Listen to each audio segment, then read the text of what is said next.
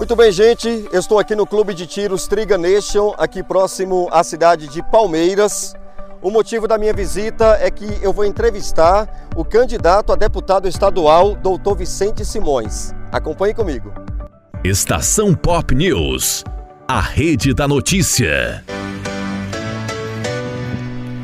Muito bem, gente. Estou aqui no Clube de Tiros é, Triga Nation. Estou aqui para uma entrevista com o candidato a deputado estadual, doutor Vicente Simões.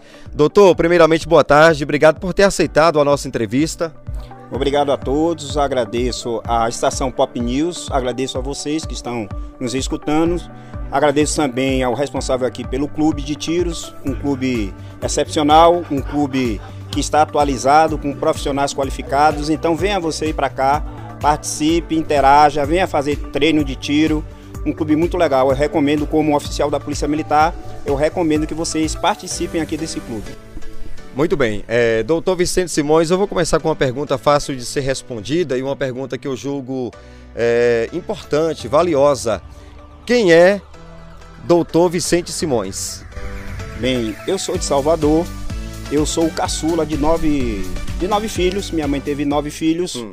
E na época que eu nasci, meu pai largou a minha mãe e eu fui criado praticamente nas ruas lá de Salvador. Basicamente, eu fui criado em Cajazeiras. Atenção, pessoal de Cajazeiras, um forte abraço. E descobri nos estudos uma maneira de subir na vida. Eu fiz escola técnica, é, eu sou formado em mecânica industrial, trabalhei no polo petroquímico durante alguns anos. Posteriormente, eu fiz o concurso da Academia de Polícia Militar e consegui êxito no ano de 2001, eu entrei na Academia da Polícia Militar, me formei como tenente no ano de 2004, servi na, em Pirajá, na nona CIPM, depois fui para o Lobato, que é a 14ª CIPM, trabalhei durante 20 anos é, na corporação, usando coturno, subindo e descendo favela. Posteriormente, no ano de 2012, entrei para o curso de medicina Federal da Bahia. Me formei em 2018. Depois eu fiz o curso de especialização, na verdade, residência médica em medicina da família pelo SUS Bahia, formando pela Universidade Baiana de Medicina. Posteriormente eu fiz o curso de preceptoria pelo SUS Bahia, pelos mais médicos na época. E hoje sou professor da UniFTC, afastado devido à minha candidatura. Rapaz, que, que currículo, hein, doutor? O currículo é maravilhoso. Parabéns desde já. A gente não vê. É difícil a gente ver candidatos com um currículo grandioso como o seu, viu? É, a gente sempre mira nos estudos, né? A gente entende que é através do estudo que a nossa nação irá mudar. A gente entende que é incentivando o jovem a estudar, a procurar melhorias em relação ao conhecimento científico para que o nosso país possa crescer. Vale salientar também que hoje eu sirvo no batalhão de choque. Gosto de falar porque é uma unidade especializada, é uma unidade que é modelo não só aqui na Bahia, na própria Polícia Militar, como também para o Brasil. Então nós temos cursos, nós temos é, homens altamente qualificados e especializados nessa unidade. É, você teve no enfrentamento é, na primeira onda, na verdade, teve no combate ali, na primeira onda da, da Covid-19, você viu muita gente morrer, viu muita gente sobreviver a esse, a esse vírus. Como foi lidar com tudo isso? Você teve medo? Bem, quando o Covid-19 foi anunciado para o mundo, é, tudo começou na China, por isso que a gente chama de vírus chinês, é, todo mundo achou que era apenas mais um vírus. Foi anunciado pela mídia que seria apenas mais um vírus simples. E eu também achei, mesmo como formando em medicina, que era um vírus simples. Mas aí chegou na Europa. E aí começou aquele número de mortes elevados. E Deus, eu sou evangélico, para quem não sabe também, eu sou presbítero, é como um pastor, para quem não sabe, a gente governa a igreja. Eu sou presbítero, sou evangélico há 25 anos. E eu achei, Deus colocou no meu coração que eu deveria estudar Covid, porque Covid ia chegar aqui no Brasil ia chegar com um índice elevado de mortes. E foi o que eu fiz, eu fui estudar. Quando eu comecei a estudar, eu sabia que ia chegar no quartel, eu estava na 14ª CIPM. Era questão de tempo. Passado o carnaval, né, aglomeração de pessoas, beijo na boca, abraços. Ia chegar aqui. E chegou. Era um sargento. Eu sempre conto esse caso. E era uma noite. Eu estava de serviço. Eu rapidamente me desloquei para a casa do sargento. Eu identifiquei, ele tinha as características mesmo, sinais e sintomas de quem estava contaminado. A gente prescreveu o tratamento precoce. A gente fez o tratamento com resposta excelente. Tanto ele quanto a esposa foram curados sem precisar ir à UPA, sem precisar ir ao hospital. Retornei para o quartel no que a gente chama de busca ativa. Eu fui procurar os demais, porque se tem um contaminado, certamente tem mais policiais contaminados. E foi o que aconteceu. A gente achou mais policiais contaminados naquela unidade, 14ª CIPM. Enfim, cuidamos de todos. No total foram 76 contaminados. Nenhum foi hospitalizado, nenhum dos policiais, nem seus familiares, no caso esposa e filhos. Todos foram tratados e curados em casa. E teve momentos sim que eu tive medo. O caso que me chamou muita atenção, é, logo depois desse tratamento aí que eu fiz nesse quartel, a coisa ganhou proporções muito grandes. Saiu do quartel, foi para público civil. Então as pessoas tinham medo de procurar a UPA. Eles tinham medo de procurar o hospital, porque era sinônimo de morte. Hum. Era sinônimo de entubamento, sinônimo de morte. Então ninguém mais queria no início, ir. né? Exato. Então a recomendação, eu lembro perfeitamente naquela época, era quando você sentir falta de ar, você procura o médico. Foi um erro tremendo é, que aquele ministro na época divulgou é, como conduta. Não era para se esperar chegar a esse ponto, porque praticamente tomou o pulmão. Então, eu ia na casa das pessoas porque as pessoas tinham medo. E eu peguei muitas pessoas com falta de ar. Pessoas que tinham dificuldade de respirar. Pessoas que depois que, fiz, que fizeram a tomografia computadorizada, estavam com mais de 50% a 70% do pulmão comprometido. Mas o tratamento foi realizado em casa e essas pessoas, graças a Deus, foram curadas. O dia que eu tive medo foi o dia em que um policial me ligou, era um sábado, ele me procurou, disse: Minha avó está doente, você pode vir aqui? Eu fui. Quando eu encontrei ele no caminho, ele me contou: Minha avó acabou de falecer. Você vai em minha casa? E eu pensei rapidamente: onde tem um contaminado, tem mais contaminados. Tem mais contaminados. No início, então, todo mundo pensava dessa maneira, né? Exatamente. Ficava meio com receio, mundo... né? Com medo. Exato todo mundo aglomerado dentro de casa. Depois que as pessoas foram acostumando a lidar com isso. Isso. Então eu me desloquei, quando cheguei lá encontrei, realmente ela estava morta, eu identifiquei. Ela estava morta e eu tive medo. Porque ela tinha 11 filhos, os 11 estavam tossindo. A família inteira estava velando o corpo. Medo, porém, continuou ali, né? Continuou, continuou. no ambiente. E Deus me mandou, entre. É aqui, eu lhe trouxe para aqui. E é aqui que você vai tratar, é aqui que você vai cuidar. Então eu tinha uma missão espiritual. Estou falando de coisas espirituais. Tá? Hum. Claro, estão associadas à medicina física, mas coisas espirituais. Então eu entrei naquela casa. Ah, interessante é que são pessoas humildes, são casas humildes. É, é, pessoas ali de São Martim. E a falecida ficou nas minhas costas, literalmente. E os filhos na minha frente tossindo. Que situação, hein, Vicente? Eu tive medo. Foi a primeira vez assim que eu tive medo. Eu digo, daqui eu não saio. Eu não vou durar muito tempo. Mas graças a Deus, tá superado e tá aí firme e forte na luta, né? Deus operou, né? A gente orava muito naquele tempo, pedindo a Deus e Deus falando: trate todos. E eu prescrevi para todos o tratamento precoce. E todos sobreviveram. Tá lá no, na página Tratamento Precoce, Covid-19, a família toda reunida, família Barreto reunida. Que, que bênção, que bênção. E melhor ainda é quando eles louvam a Deus. Eles não acreditam a mim, nem aos medicamentos. Eles acreditam a Deus pela vida deles. O povo, o povo de Deus vive mais, é, Vicente. Louvado seja Deus, né? A importância que Deus tem na vida da, de toda a nação, na vida de todo homem, em especial do nosso Brasil, que está vivendo um momento muito difícil. Verdade.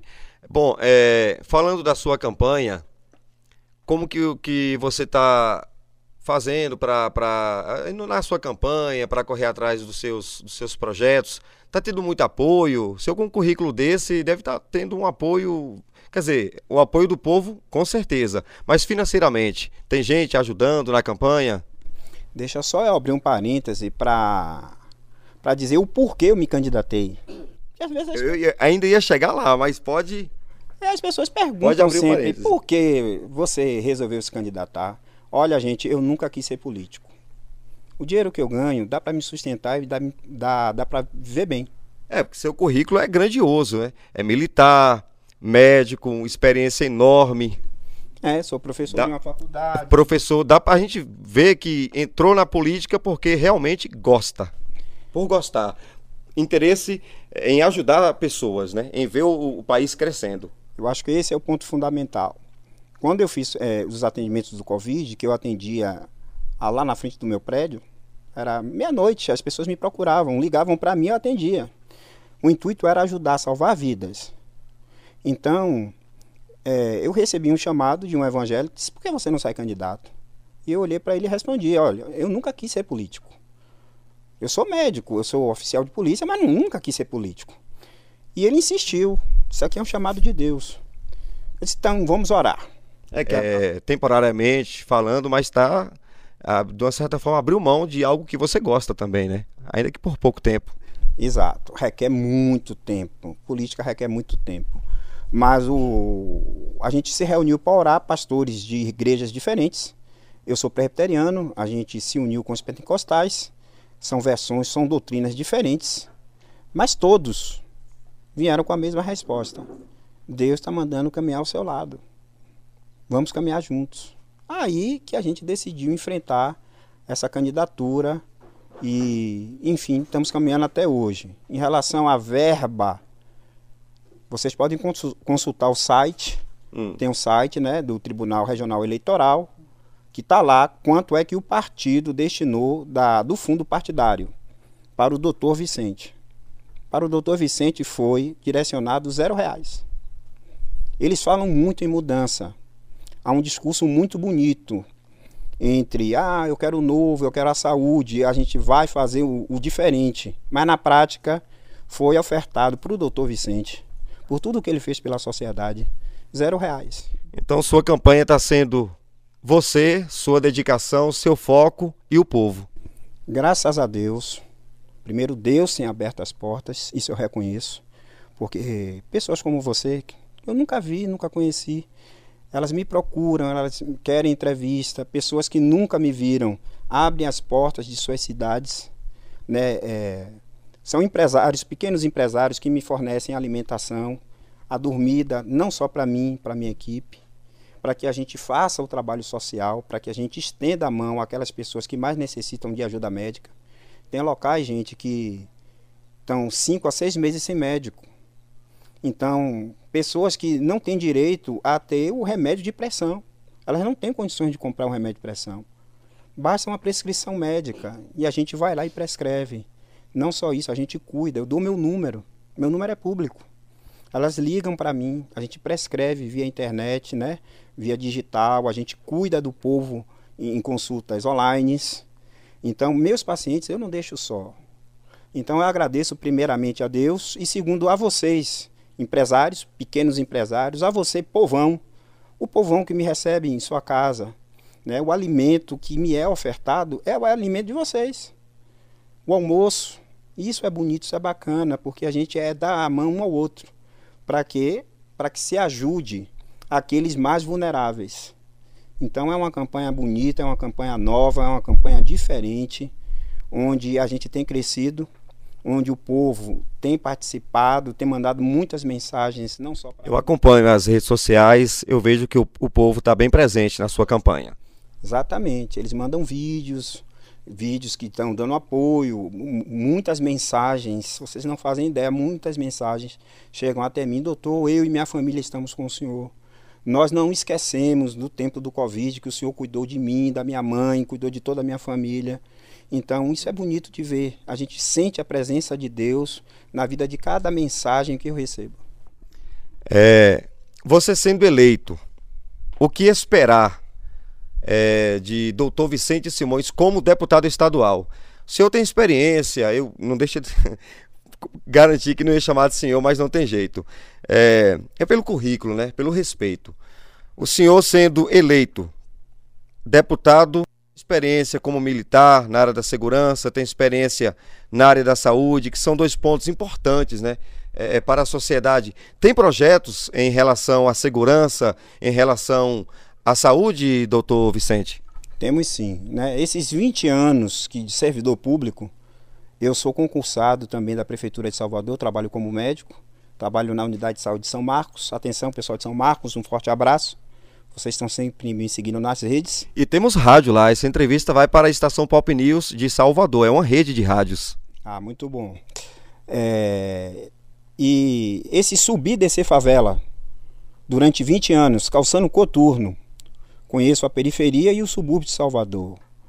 Quase, eu tenho várias lembranças que eu guardo lá, eu chamo Museu da Polícia Militar, é, de momentos que quase minha vida foram ceifadas no combate. Mas enfim, que é que a gente traz de novo para o projeto para a saúde? O pessoal reclama muito da regulação e com razão. A regulação, ela perpassa pela, pela unidade de atendimento básico de saúde, que é a entrada do SUS. Você tem que fortalecer essa entrada, porque os profissionais eles não ficam porque são mal remunerados. Então, Salvador, por exemplo, quem quiser pode olhar no, no, no portal Transparência.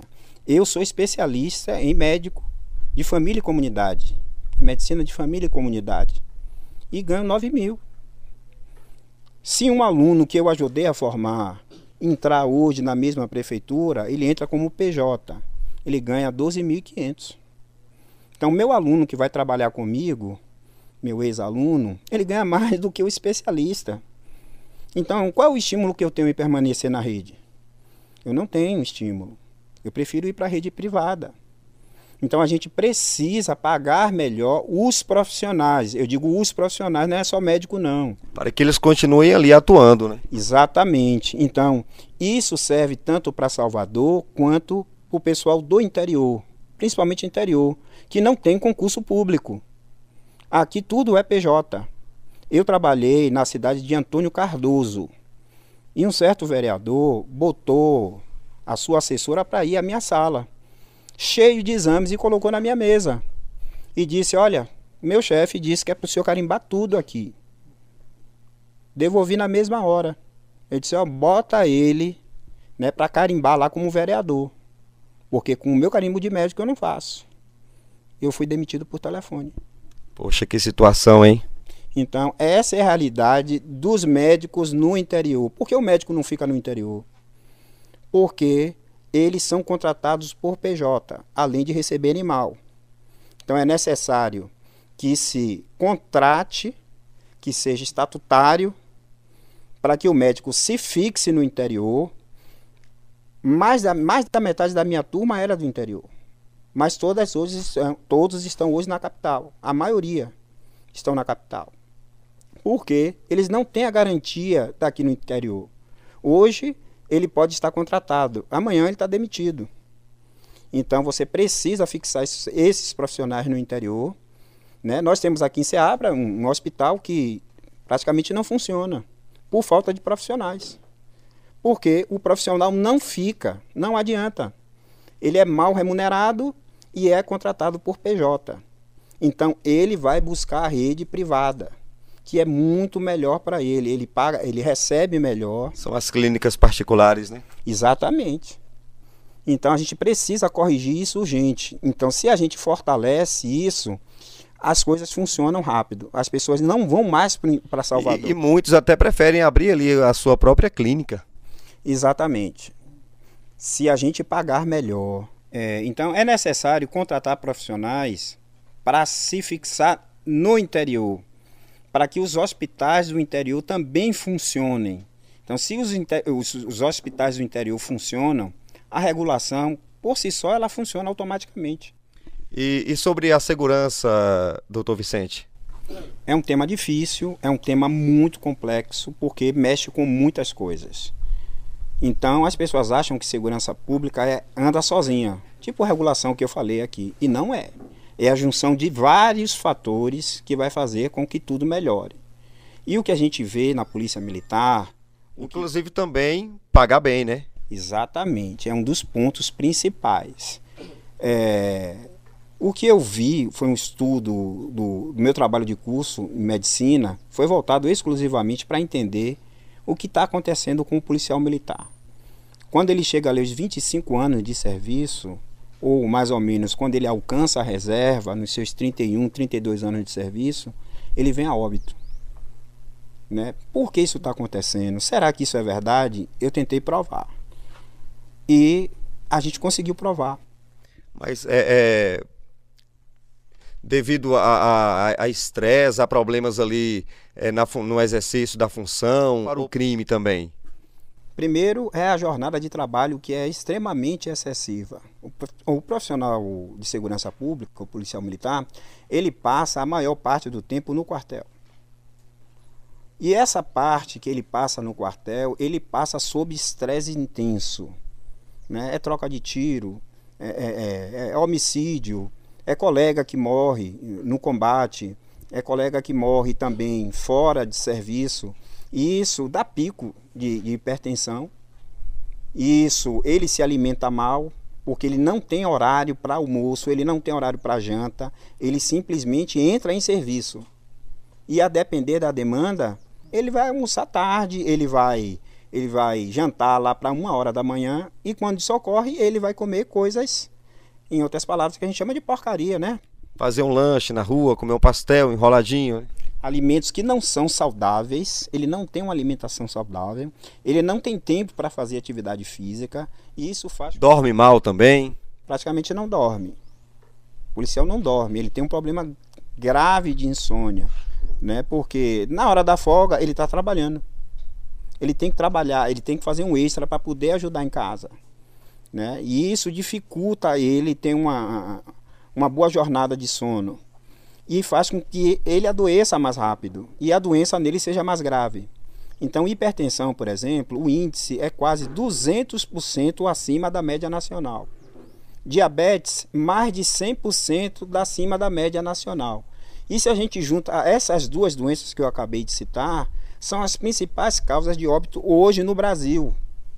Então, o policial hoje morre cedo. Tem uma expectativa de vida menor do que a população normal no Brasil.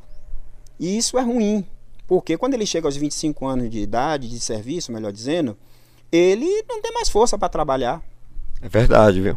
Então ele presta um serviço de má qualidade, ele presta um serviço ruim para a sociedade, não porque ele quer, mas sim porque ele adoeceu. Okay. Eu, como médico na Prefeitura de Salvador, eu recebo periculosidade. Só por trabalhar em um bairro onde o índice de violência é elevado. Agora, como policial, eu não recebo periculosidade. O Estado entende que minha função não é uma função periculosa. Então, tá errado. O policial precisa receber periculosidade. É uma forma de, de aumentar o salário do policial. Isso é justo, é o que ele merece.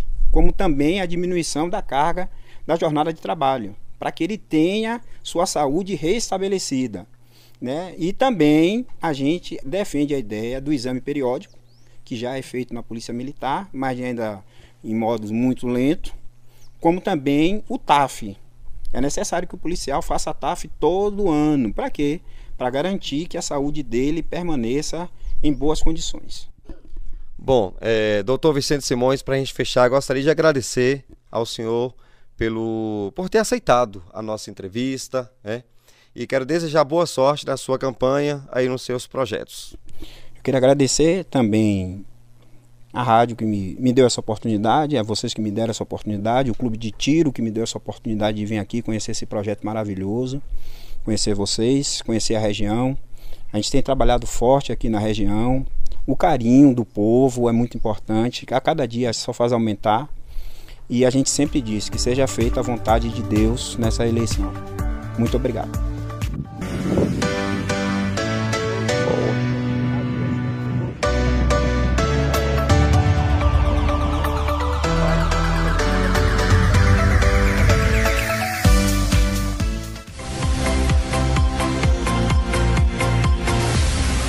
Pop